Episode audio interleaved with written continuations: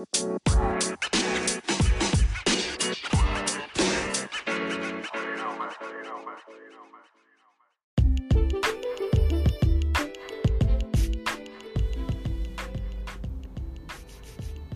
月7日の HK レディオへようこそ。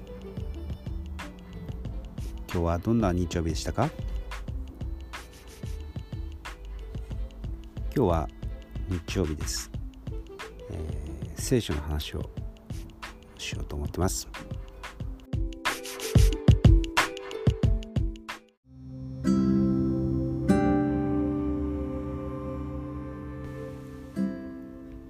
聖書の中にですね、えー、イエス様が、えー、2つの大切な戒めがあると言いました。えー、一つ一つ目はですね、えーまあ、力を尽くして、えー、あなたの神様を愛しなさいということですね。そして2つ目は、えー、あなたの隣人をあなた自身のように愛しなさいという言葉ですでまあここでよく言われるのはですね、まあ、ちなみにその2番目の戒めというのは、えー、黄金律と言われています、えー、有名な言葉ですね。でこの黄金律についてなんですけれどあなた自身のようにえ隣人を愛しなさいということですね、えー、人をより愛せるようになるにはどうしたらいいでしょうか？それは自分を愛するということですね。より、しっかりやるということなんですね。まあ愛するというとちょっと抽象的なんで、えー、まあ、自分を大切にするっていうことですね。まず自分を大切にできなかったら他人を大切に思うということはなかなか難しいですよね。つまり、えー、まあ、表面上はですね人を大切にするとかあまあできなくもないんですけれど本当にえー、まあ、心から大切にするかといったらですね自分のことを適当に、えー、考えている人が自分を敬うことができなかったら他人を敬えないそういう気持ちがですねちゃんと養われていないということなんですね。でじゃあ自分を大切にするとはどういうことかというふうに考えますと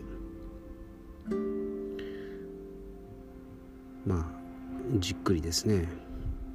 自分と向き合う時間が必要なんですよね。まあいつも疲れがち、えー、な人はですねやはり休養をしっかり与えていないということですね。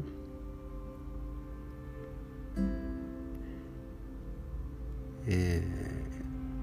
ー、悪い食べ物をたくさん食べてですね栄養のあるものをあんまり食べてない人はやはり自分を大切にしていないということの証になるわけですね。えー、悪いことばかり、えー、言ってしまう。悪いことばかり考えてしまう。まあ、それはですね自分に取り込む情報を選んでいないんですね。やはりネガティブなものばかり取り込んでいる。だからやはりネガティブになってしまうんですね。となるとそういう悪い情報を取り込む。その行為がですね自分を大切にしていないということになるわけです。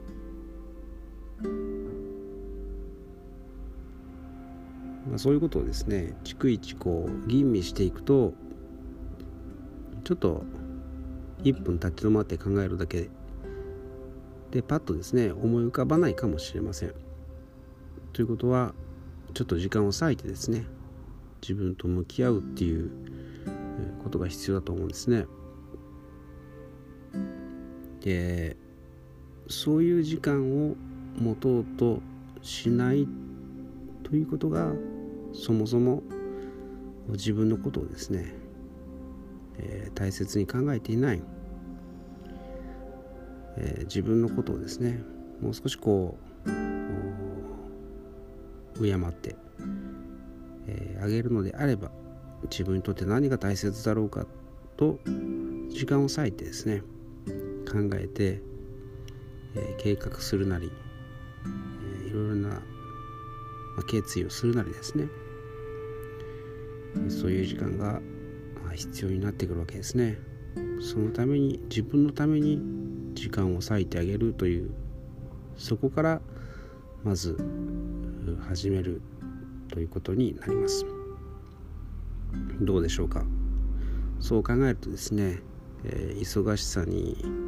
まあ、まあ、忙しさのせいにしてですねなかなかそんな時間ないよと。なってしまうかもしれません。しかし、えー、スマホで過ごしている時間を考えるとですねまあそんなこと言えないなと思うのではないでしょうか。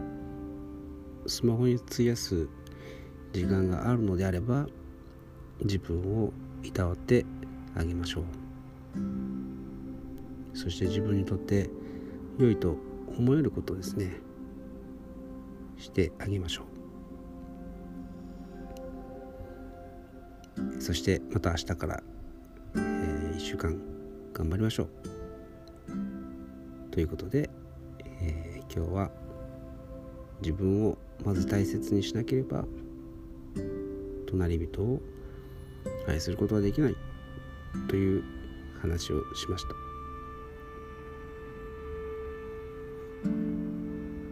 ではまた明日。Thank you.